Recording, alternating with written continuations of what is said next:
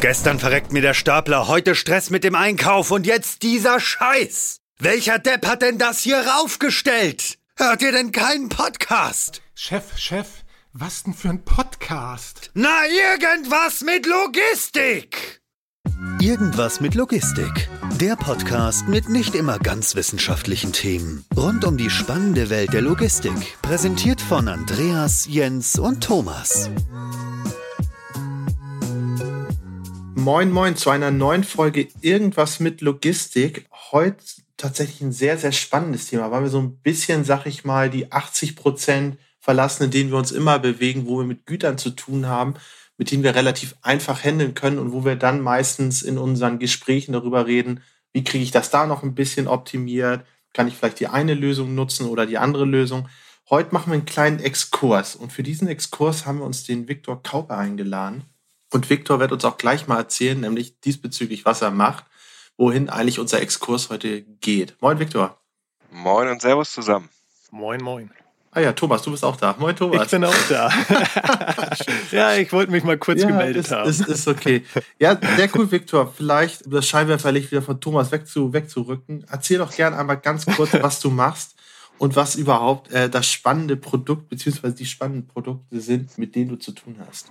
Ja, Jens, vielen Dank. Also mein Name ist Viktor. Ich bin Projektmanager bei BASF Coatings. Äh, wir gehören zum BASF-Konzern und sind für die Sparte der Automobillacke zuständig. Das heißt, äh, von unserem Standort in Münster ist der größte Lackstandort der Welt. Beliefern wir die ganzen großen Automobiler dieser Welt mit äh, hervorragenden Lacken. Und wir haben tatsächlich die ein oder andere prägende Fra äh, Farbe bei uns äh, am Standort entwickelt. Und äh, ja, ich bin natürlich dann dafür zuständig, dass wir entsprechende Logistikprozesse haben, äh, Prozesse optimieren und äh, auch digitalisieren. Und äh, das ist so mein Hauptaufgabenbereich. Da würde ich direkt gern einmal einhaken. Du hast es relativ als entspannt und gerade beschrieben. Ich stelle mir das aber jetzt sehr, sehr schwierig vor. Ich hatte schon mit äh, Klamotten zu tun, ja, mit Elektrogeräten, mit äh, Parfum, mit, mit Alkohol, alles mögliche, Reifenlegern, äh, Maschinen. Aber Lacke, wie lagert man eigentlich Lacke und wie kann man überhaupt im Materialfluss mit Lacken eigentlich arbeiten? Ja, es ist ein spannendes Thema und es ist ein Stück weit natürlich auch exotisch und äh, von daher finde ich es cool, dass wir heute über das Thema reden. Tatsächlich gehört da so ein bisschen Erfahrung und auch eine gewisse Logistikkompetenz natürlich dazu. Wir, wir handeln natürlich Gefahrgüter und äh, wir haben es natürlich mit Stoffen zu tun, die potenziell äh, Gefahren darstellen oder mit einem gewissen Risiko auch gehandelt werden. Also wir reden da natürlich über gesundheitsgefährdende Stoffe, aber auch äh, umweltgefährdende Stoffe. Wir reden über brennbare Stoffe, explosionsfähige Stoffe. Und äh, wir haben dementsprechend natürlich gewisse Vorkehrungen in der Lagerung, im Transport, die wir natürlich äh, mit unserer äh, Weitsicht und mit, mit unserer Expertise natürlich auch so handeln, dass am Ende nichts passiert. Und ich vergleiche es natürlich auch immer ganz gerne, dass die, die Herausforderung jetzt im Vergleich zu einem Amazon-Lager oder zu einem DHL-Lager eine andere ist. Ähm, aber wir sind da entsprechend geschult und erfahren und, und mhm. können da die Prozesse natürlich trotzdem gut gestalten. Wie unterscheidet sich das denn eigentlich ganz genau? Weil ich stelle mir das jetzt mal so aus meiner Sicht äh, vor. Es gibt ja einmal die Intralogistik und dann gibt es, äh, sag ich mal, die Transportlogistik, also alles, was äh, sich dann außerhalb äh, eurer vier Wände und so weiter verwendet äh, zum Kunden hin. Da wird es ja wahrscheinlich dann in abgefüllter Form, wie auch immer, in Dosen, in Fässern oder was auch immer gehandelt werden. Aber jetzt insbesondere interessiert mich auch so ein bisschen so die Intralogistik, auch die ähm, Produktionsversorgung, äh, Herstellung und so weiter. Das ist ja sicherlich auch gerade, was du eben sagtest, so im, im Vergleich zu Amazon sicherlich äh, komplett anders, weil wahrscheinlich die Lacke nicht unbedingt auf irgendwelchen Förderbändern transportiert werden. Ja, absolut. Also wir haben im Prinzip den klassischen Prozess und äh, wir reden jetzt, äh, wenn wir über Logistik reden, natürlich über die Intralogistik hm. und äh, das ist auch der Bereich, in dem ich tätig bin. Also ja. wir haben bei uns in Münster eben ein Tor, ein LKW-Tor, da kommen die ganzen LKW an, egal ob das jetzt Rohstoffe sind oder Fertigprodukte. Ja. Und der Prozess ist eigentlich so klassisch, wie man den kennt. Also wenn man jetzt durch den Prozess durchgeht, dann wird jeder Logistiker sagen, das ähm, kommt mir bekannt vor, da ist kein Unterschied. Also wir ähm, fertigen natürlich die Lkw ab. Wir machen natürlich, bevor der Lkw reinfährt, die entsprechenden Kontrollen, was jetzt, äh, sage ich mal, ganz normal übers Reifenprofil bis hin zu äh, Wartungsterminen über die persönliche Schutzausrüstung geht. Und je nachdem, was es dann eben für ein Produkt ist, ob es verpackte Ware ist oder ob es eben Balktransport ist, variiert es. Und da hat dann vielleicht der Fahrer auch mal irgendwo einen Sicherheitsgurt dabei, um sich dann eben oben, äh, wenn er auf den äh, Tank-LKW klettert, äh, vor einem Absturz zu bewahren. Mhm. Aber die Prozesse sind eigentlich so, wie man sie auch kennt. Äh, wir haben dann eben den Bereich der verpackten Ware. Also wir reden natürlich auch dort, auch wenn es Gefahrgüter sind, über äh, verpackte ähm, Rohstoffe, die dort angeliefert werden und ja. äh, haben natürlich dort dann entsprechende Spediteure, die dann auch die entsprechenden ADR-Richtlinien äh, auskleiden. Was besonderes äh, Kriterium ist, was glaube ich auch, soweit ich weiß, einmalig ist, ist, dass wir innerhalb der Logistik ein Prüflabor haben. Und äh, jede Charge, die ins Werk kommt, wird auch, bevor sie eingelagert oder eingepumpt wird in den Tank, wirklich äh, qualitativ geprüft. Das heißt, wir ziehen eine Probe, das machen auch unsere Logistikmitarbeiter. Mhm. Beim Tankzug ist es der Lkw-Fahrer. Das Ganze geht ins Prüflabor und danach wird das Ganze eingelagert. Also wir haben schon, eine, schon eine 100% Prüfung, die ihr dann macht. Ähm, es ist eine chargenbasierte 100%-Prüfung, genau. Wir sind natürlich auch Automobilzulieferer. Dementsprechend äh, haben wir natürlich auch dort die klassischen Qualitätsanforderungen und Ansprüche. Und äh, wir haben dann eben, wenn wir einlagern, gewisse ja, Systeme, Sprinkleranlagen, ähm, die dann entsprechend dafür sorgen oder auch äh, Brandschutzwände, ja. Was ich mich frage, gerade bei Lacken, es ist ja super viel, gerade auch in der Intralogistik wird irgendwie über Geodaten versucht zu optimieren, zu messen, in irgendwelche Behältertypen einzuordnen oder als Palette oder als Behälter gedacht zu werden. Oder man, man klebt einen Barcode drauf, klebt einen äh, RFID-Tag drauf und so weiter. All diese Prämissen fallen doch eigentlich bei euch weg, oder? oder gibt es da Möglichkeiten oder wie funktioniert beispielsweise auch die das Tracking oder die Identifikation innerhalb des Materialflusses bei Lacken? Gut, wenn wir jetzt über äh, den internen Prozess reden, dann sind wir eigentlich genau an dem Punkt, ähm, wo ich jetzt auch in der, in der Darlegung dann war. Also wir sind jetzt an dem Moment, wo wir dann auch ans äh, Rohstofflager kommen. Äh, das heißt, dort machen wir natürlich den Abgleich, wir machen äh, die Qualitätskontrolle, die Prüfung und etikettieren natürlich dann ganz normal auch äh, die Gebinde. Und äh, stellen sie dann auch entsprechend bereit, wenn die Produktion den Abruf macht und verfolgen dann eben über Scanning auch ganz normal jeden Teil im Prozess in die Produktion rein, also die Produktionsversorgung und auch die Entsorgung. Da ist eigentlich kein großer Unterschied. Ähm, was man natürlich sagen muss, ist, dass wir in den Bereichen natürlich über die sogenannten Ex-Zonen reden. Und ich glaube, darauf äh, spielst du auch so ein bisschen an. Wir haben natürlich Produkte, die diffundieren können, wo natürlich sich dann gewisse Atmosphären bilden können, wo es dann im Falle einer Funkenbildung ähm, auch dazu kommen kann, dass es eben zu einer Explosion kommt oder zu einer Zündung und dann eben ein Feuer ausbrechen kann. Wir haben dementsprechend natürlich in der Intralogistik, aber auch vor allen Dingen in der Produktion, also dort, wo wir dann die Gebinde öffnen, wo es dann eben dazu kommt, dass man dann äh, Abfüllung macht oder ähnliches, Exzonen, äh, wo man mit äh, nicht zertifizierten elektronischen Geräten auch gar nicht reinkäme. Das heißt, all unsere Assets, unsere äh, Betriebsmaschinen etc., die haben dann eine sogenannte Ex-Zertifizierung. Und das ist der Stapler, das ist der Scanner, das ist das Smartphone.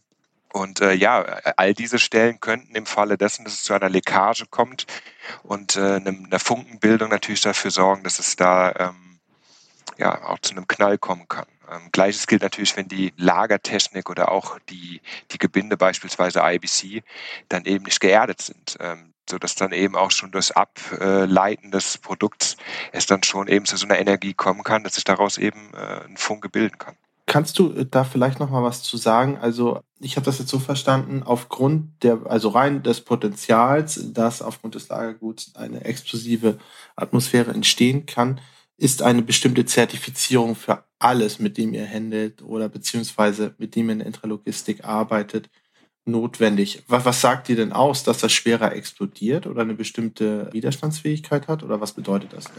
Genau, also man kann grob sagen, dass die Ex-Zonen ähm, nach einer Häufigkeit eingeteilt sind.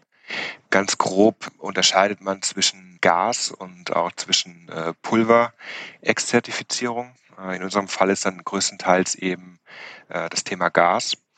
Und ähm, da kann man dann eben sagen, beispielsweise in einem Reaktor hat man eine X-Zone 0. Das heißt, da ist die Häufigkeit, dass es eben zu Reaktionen kommt, sehr häufig. Wir haben dann äh, die Zone 1, die sich meistens irgendwo in dem Bereich befindet, wo offene Gebinde dann eben abgekippt werden oder ähm, ja, ähm, gehandelt werden. Da hat man die Zone 1.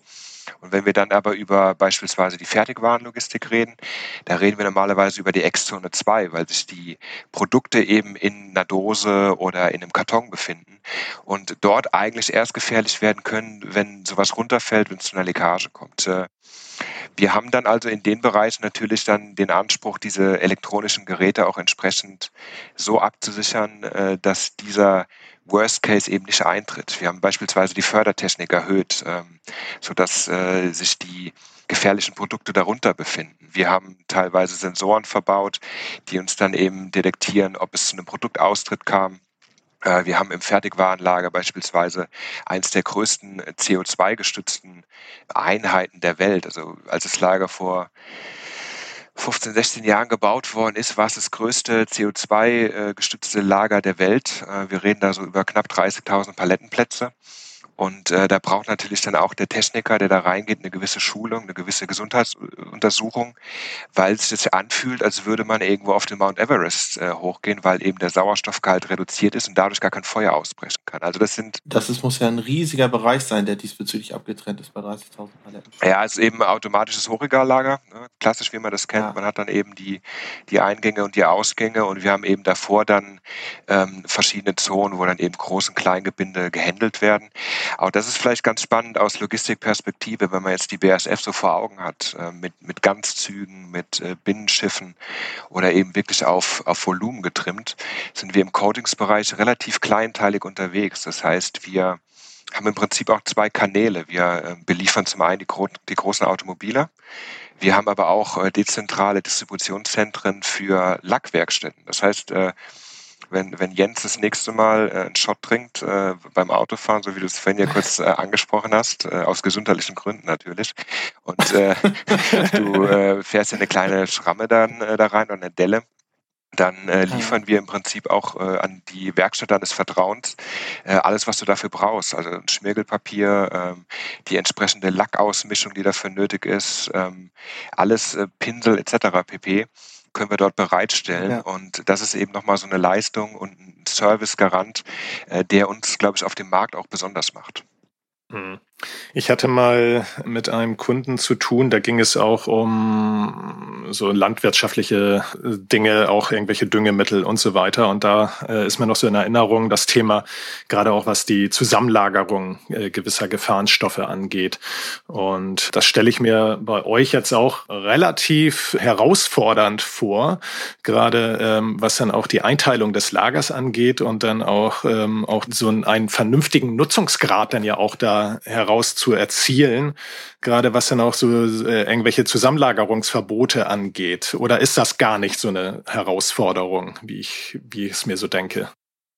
Nein, absolut. Also was uns hier natürlich in die Karten spielt, ist, dass wir über ein ganzes Werk reden, über eine Werkslogistik. Ja. Und wir haben dort natürlich verschiedene Rohstofflager, wo wir dann schon mal per se räumlich gewisse ähm, Stoffe voneinander trennen können. Wir haben aber natürlich auch dort gewisse Werte, die wir einhalten können. Das heißt, wir haben natürlich Genehmigungen, ähm, gewisse Stoffe auch in einem gewissen Volumen lagern zu dürfen.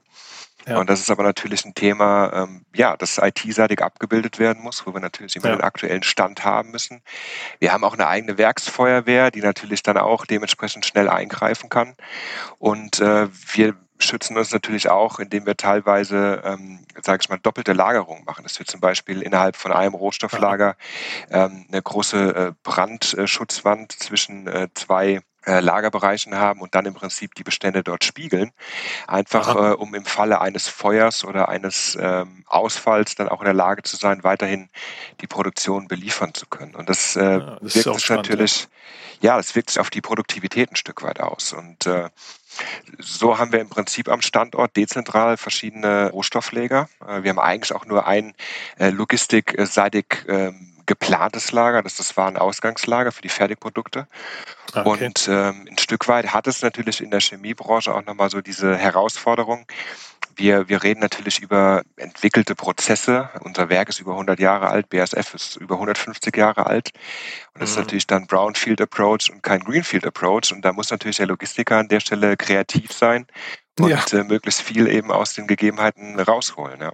Das ist ein gutes Stichwort. Ich habe nämlich die ganze Zeit im Hinterkopf jetzt auch gerade, wo du erzählst über die verschiedenen äh, Aspekte, die man berücksichtigen muss im Vergleich zu einem klassischen E-Com-Lager vielleicht, ist es so, dass ihr euch äh, viel mehr mit Planung beschäftigt, also nicht nur mit ähm, Planung der Mengenströme, sondern auch Planung der Prozesse, Planung zukünftiger Prozesse, zukünftiger potenzieller äh, Technologien und so weiter, einfach weil ihr eine ganz andere Reaktionsgeschwindigkeit habt, wenn ihr beispielsweise sagt, okay, ich möchte jetzt einen anderen Scanner haben, müsstest du jetzt ja theoretisch erstmal loslaufen und gucken, ob die Parameter damit passen, ob das überhaupt hergestellt werden kann, was würde es kosten, wenn es der entsprechende Zertifizierung hergestellt werden könnte. Und dann muss ich auch noch die Firma dazu bereit erklären, das auch machen zu wollen, ähm, so ein, ein, in Anführungsstrichen, ein Sonderprodukt herzustellen. Ähm, das spielt ja alles darauf rein, dass man sich schon viel größeren Zyklen oder in viel längeren Zyklen sicher sein muss, in welche Richtung alles geht. Oder interpretiere ich das ein bisschen falsch? Vor allen Dingen, wenn ich da noch ergänzen darf, muss man ja auch wahrscheinlich viel mehr Hintergrund haben, auch gerade was die ganzen Verfahrenstechniken angeht, oder? Also dass man nicht nur, sag ich mal, jetzt so äh, wie unser eins und reiner Logistiker ist, sondern vielleicht auch irgendwo ein bisschen Verfahrensmechanik, Technik oder wie auch immer im Hintergrund hat, oder? Ja, absolut. Also ich sehe zwei Themen, ähm, die ich gerne kurz mal in äh, zwei Einschüben äh, darstellen möchte. Zum einen haben wir natürlich das Thema Kompetenz bei den Mitarbeitern. Das ist natürlich auch da klar, wenn wir auf den Logistikmarkt gucken, dass wir eine andere Herausforderung nochmal haben als jetzt der 0815 äh, Logistiker, sage ich jetzt mal, wo der Stapler fahren kann, der kommissionieren kann und der mit üblichen Paketen umgehen kann. Ähm, wir haben natürlich diesen Gefahrgut-Aspekt immer noch mit dabei. Das heißt, äh, je nachdem, über wen wir dann reden, er braucht natürlich eine gewisse Schulung äh, im Handling. Äh, wir machen beispielsweise auch die FFZ-Schulung selbst. wir bilden also die Fahrer auch selbst aus, wie sie die Gefahrgüter zu handeln haben und wie sie auch reagieren, wenn es mal zu einem Bruch kommt oder zu einer Leckage kommt, da haben wir natürlich wirklich teilweise Stoffe, die unangenehm sind. Und da weiß dann eben auch der Lagermitarbeiter, wann er dort selbst eingreifen kann und wann er wirklich die Feuerwehr holen muss, die dann eben mit einer entsprechenden Schutzausrüstung kommt. Und diese Kompetenz, ähm, die auf dem freien Markt zu finden, ist schwierig. Deswegen versuchen wir eben auch unsere Mitarbeiter sehr lange äh, auch zu halten und ihnen natürlich die Arbeit attraktiv zu machen. Und ähm, ein Kollege, mit dem ich momentan ein Projekt zusammen mache, der feiert jetzt nächstes Jahr sein 40. Jubiläum. Und hm. äh, das ist also auch sehr typisch für, für BSF. Du triffst viele Leute, die seit Jahrzehnten mit dabei sind, die auch Spaß ja. haben, sich identifizieren mit dem Thema. Und äh, das andere ist natürlich dann so, ähm, oder generell auch da vielleicht nochmal der, der Punkt, als Logistiker ist uns natürlich egal, was wir jetzt in dem Falle bewegen. Also wir sehen natürlich nur ein Fass oder eine Palette oder ein IBC. Was da drin ist, ist uns egal. Aber natürlich achten wir auf die Produkthinweise, auf die Piktogramme.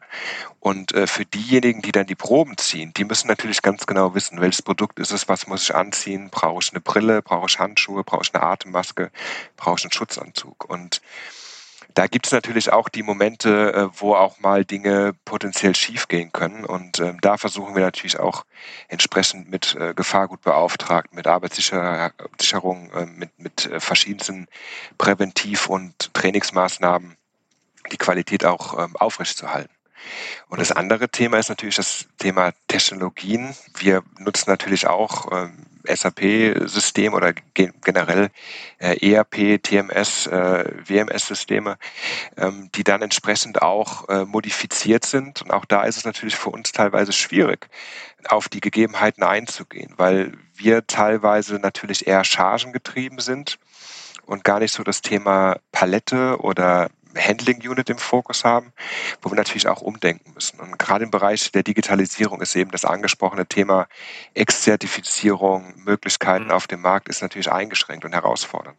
Genau, du hast jetzt gesagt, dass ihr auch da normale TMS, LVS oder WMS-Systeme und sonst was nutzt. Also, aber gibt es dann da ähm, gegebenenfalls auch gerade, was so äh, Zertifizierung angeht, dann noch irgendwelche speziellen äh, Anwendungen, IT-Anwendungen ähm, oder spezielle ähm, Add-ons ähm, zu ERP-Systemen, die jetzt nur den Bereich Chemie, Chemielogistik und so weiter betreffen? Oder kann man da trotzdem alles so von der Stange kaufen?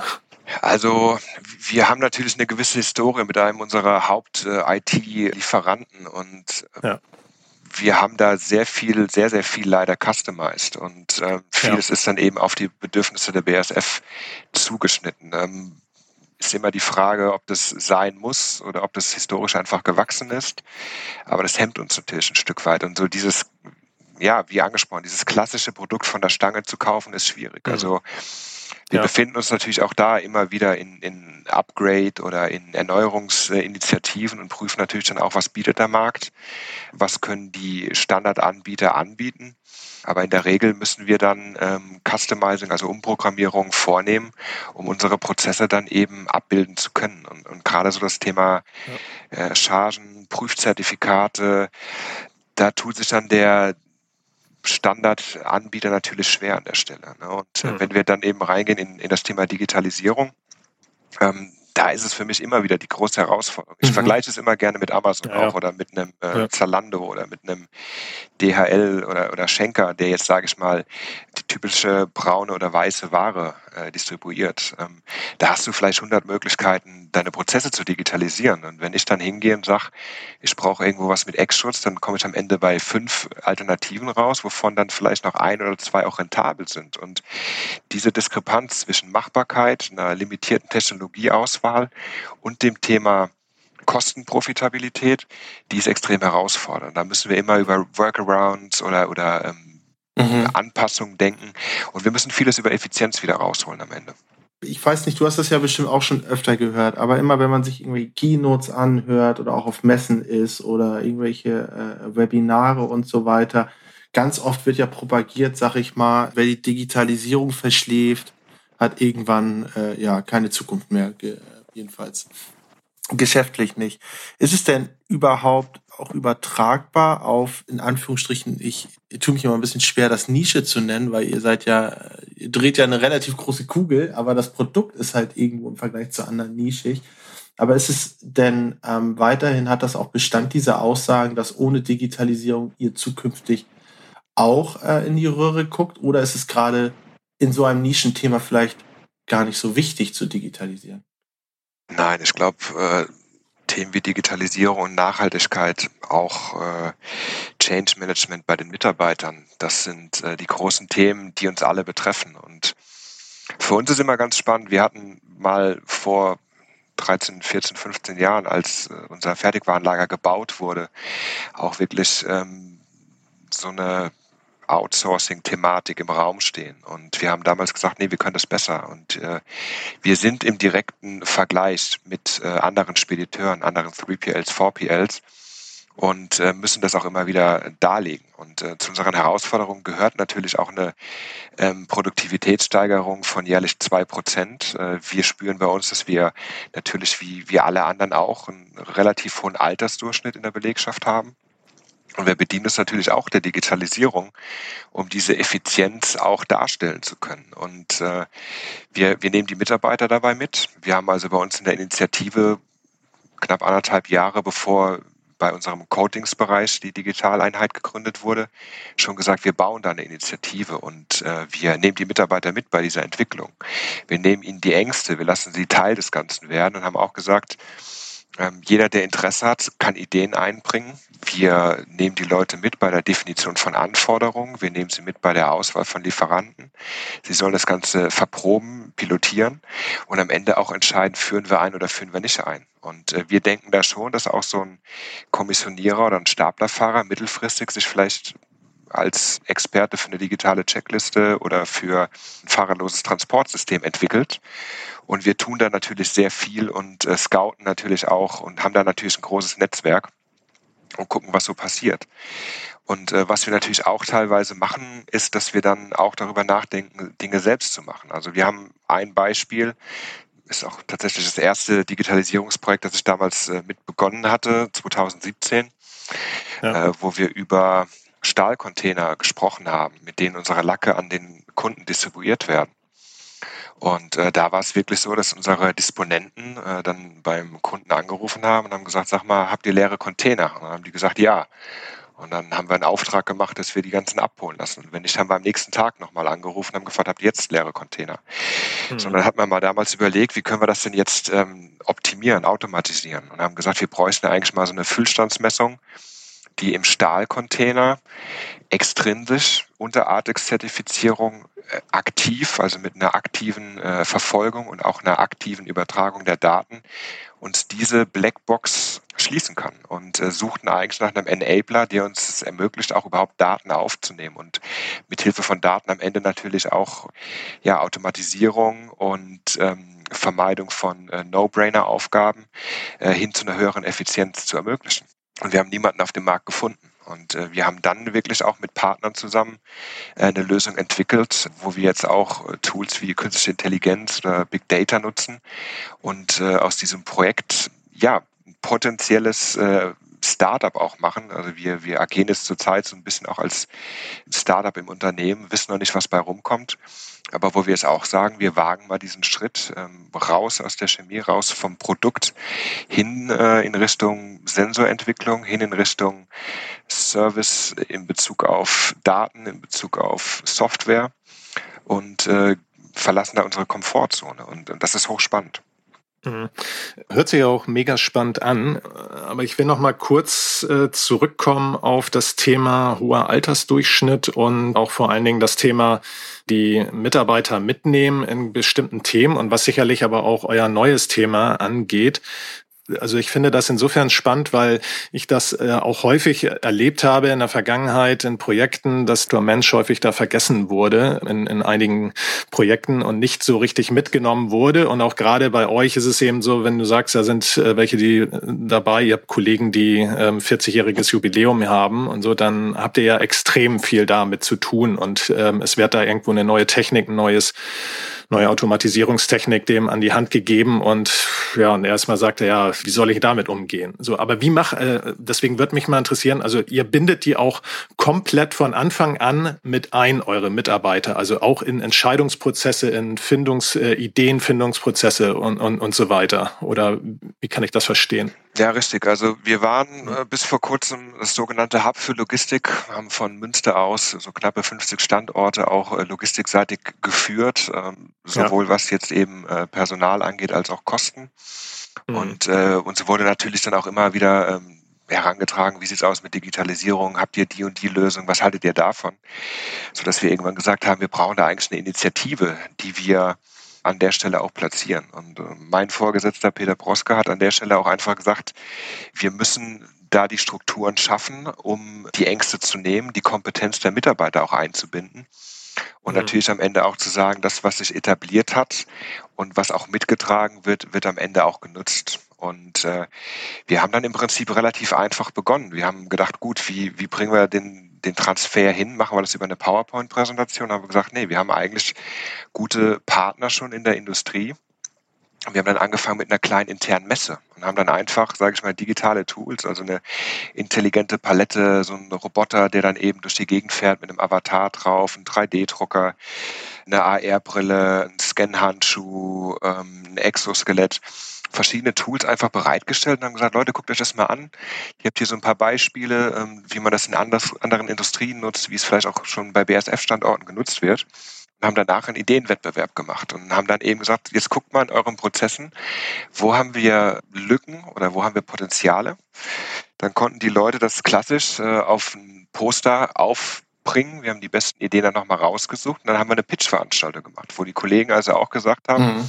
die haben jetzt die Chance, die Idee vorzustellen, ihren Kollegen, und wir reden da in Münster so um die 150 äh, physische Logistikmitarbeiter und die haben dann Aufkleber bekommen äh, und haben dann äh, quasi als Punktsystem die Aufkleber dort geklebt, wo sie gesagt haben, das tangiert mich, das finde ich gut. Und dann haben wir im Prinzip zusammen die drei besten Ideen auch als eine Art Coaching nach vorne getrieben und haben die Mitarbeiter da auf der Reise mitgenommen. Und, äh, ja, coole Idee. Ja, ja das finde ich sehr cool.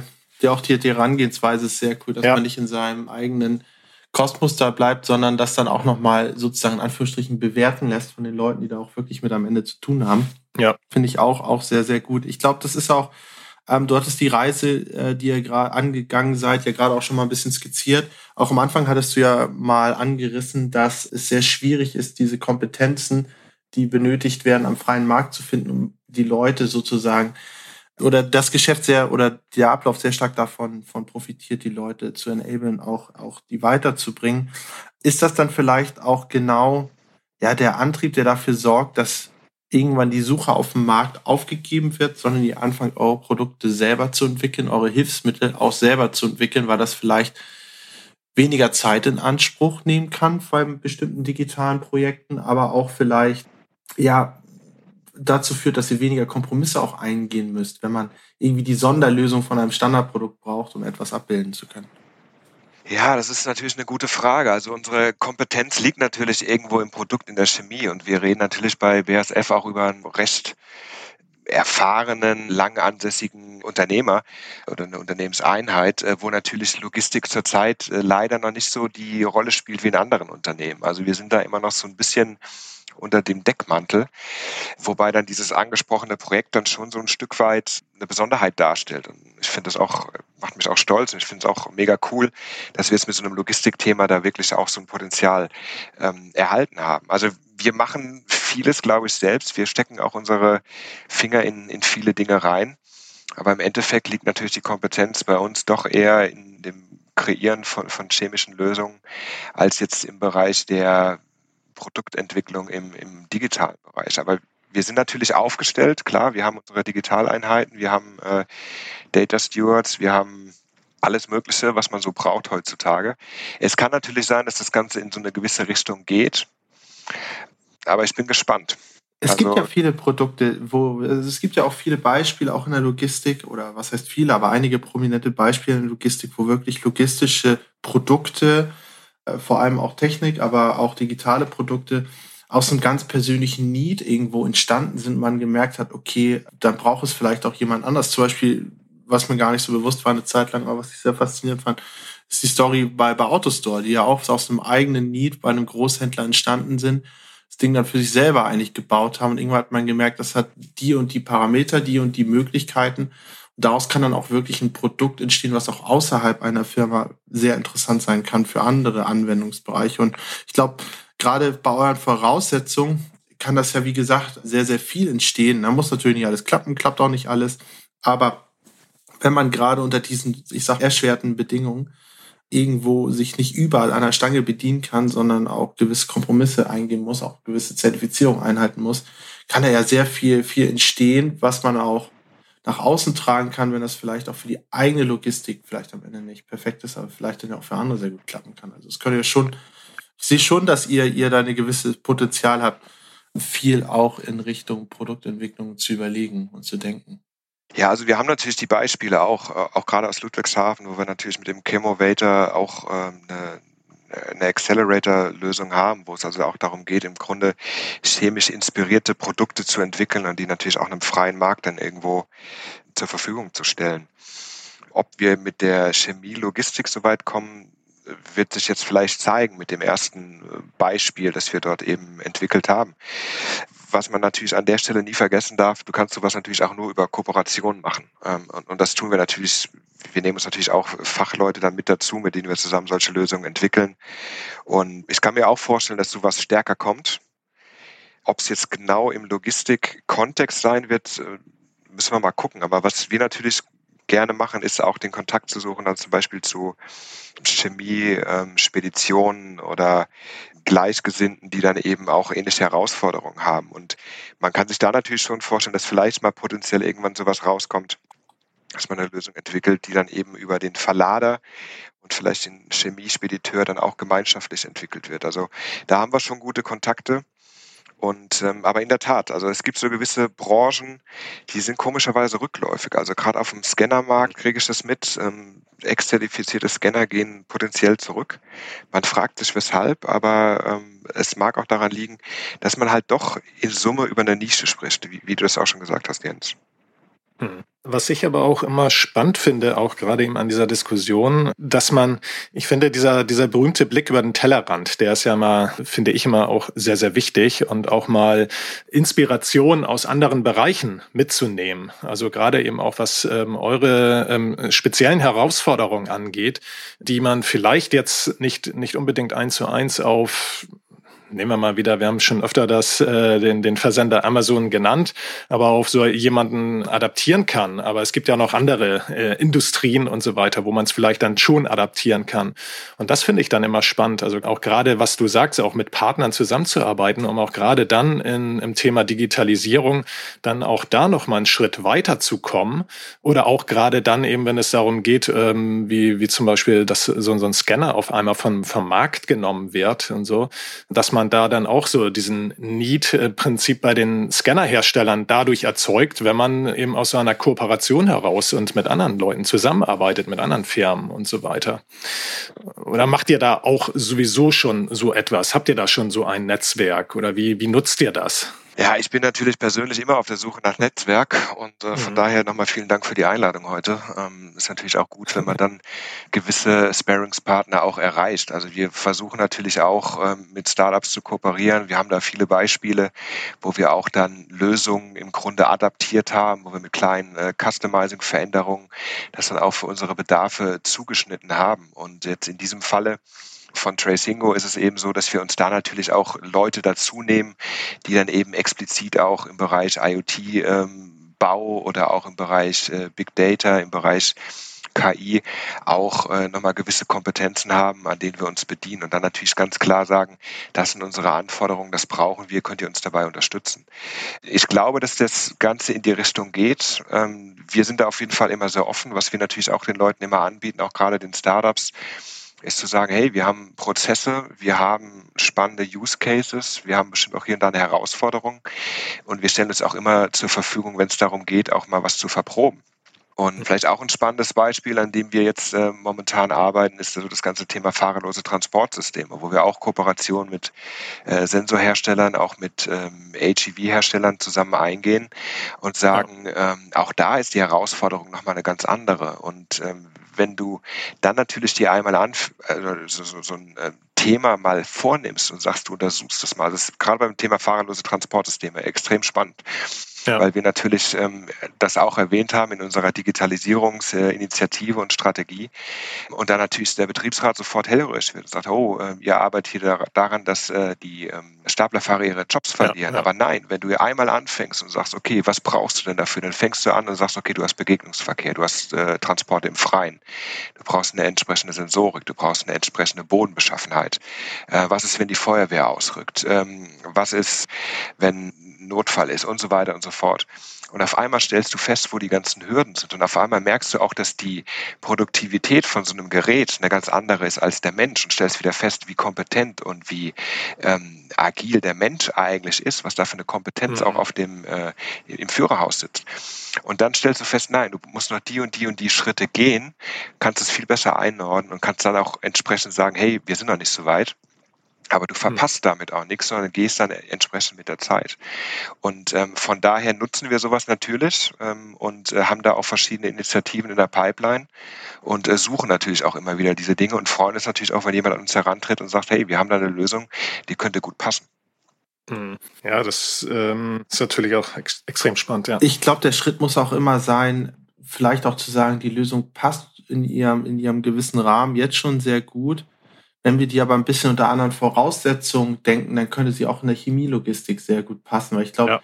das Problem auch gerade so bei Startups oder Kooperation mit Startups wird ja sein, Startups tun sich ja immer sehr schwer, wenn die sich auf ein Produkt fokussieren oder die Startups vielleicht nicht, aber die, die denen dann am Ende die Kohle geben, tun sich dann ja meistens sehr schwer, wenn man sich auf ein Produkt fokussiert, was nur in einem bestimmten Teil eines Marktes mit auch sehr, sehr starken Playern auf der anderen Seite funktioniert. Wenn man aber bestehende Produkte so vielleicht auch anders denken kann oder umdeuten und umdenken kann und daraus etwas Neues entstehen zu lassen. Ich glaube, das ist immer auch ein sehr, sehr, sehr, sehr spannender Weg, sich was Bestehendes zu nehmen, es vielleicht nochmal auseinanderzuschrauben und neu zusammenzuschrauben.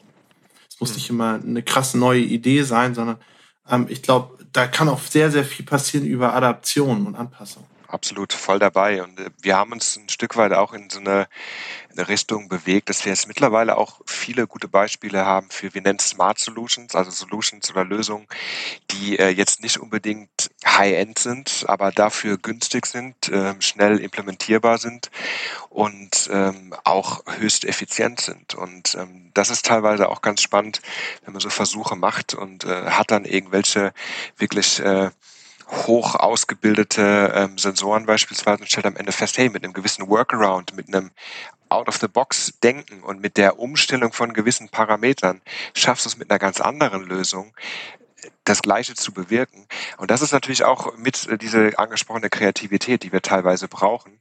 Und darüber hinaus, ich sehe es genauso. Ähm, wenn du Lösungen hast, die gut sind und du kannst sie verändern, kannst du auf deine Anforderungen ummodifizieren, ja. dann kannst du damit schon sehr weit kommen.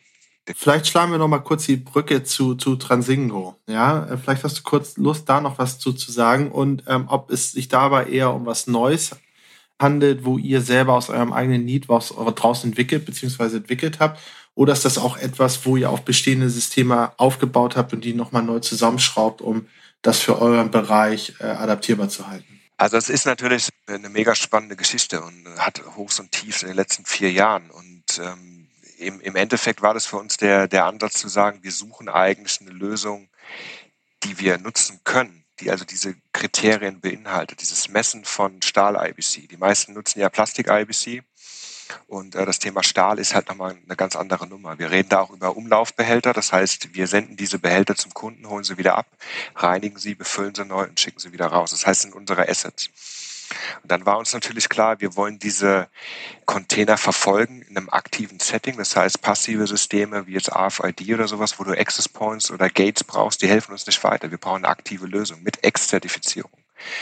Und dann konnten wir natürlich nichts in die Behälter reinlegen. Äh, keine Sensorik oder auch keine Messinstrumente und äh, sind dann eben auch über eine Startup-Kooperation auf die Idee gekommen, das Ganze nicht klassisch, wie es äh, mittlerweile der ein oder andere, äh, ich sage es mal, Wettbewerber auf dem Markt versucht, äh, eben mit Sonar oder mit Ultraschall zu messen, sondern wir haben gesagt, wir nutzen eine ganz andere Lösung und äh, setzen jetzt äh, auf künstliche Intelligenz und haben damit eine Skalierbarkeit, die äh, das Ganze dann entsprechend spannend macht. Und äh, wir gehen schon davon aus, dass es hier ähm, eine, eine disruptive Lösung ist, ähm, die es so in der Form noch nicht gibt und ähm, die jetzt auch im Endeffekt vom Anwender her designt ist und wenn wir damit jetzt natürlich rausgehen und, und sprechen mit ähm, potenziellen externen Partnern, Kunden, wie auch immer, dann kriegen wir das natürlich auch als gutes Feedback zurück. Das heißt, äh, die Entwicklung kommt von einem Anwender, kommt von einer Firma wie BASF, die einen Namen hat, die eine Größe hat, die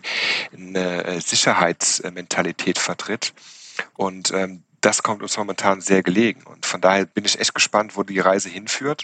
Aber ja. das sind natürlich so, äh, so Beispiele, wo wir wirklich sagen, wir entwickeln das, was wir brauchen und designen das wirklich aus Logistik- und Prozessperspektive. Aber wird man da nicht auch ein hm. bisschen schizophren, wenn du die eine Zeit deines Lebens mit dem klassischen Logistik-Themen in einem riesen Umfeld, wo jede Schraube sitzt und jede Schraube auch sitzen muss und jede Konfiguration äh, zertifiziert äh, abgestimmt sein muss.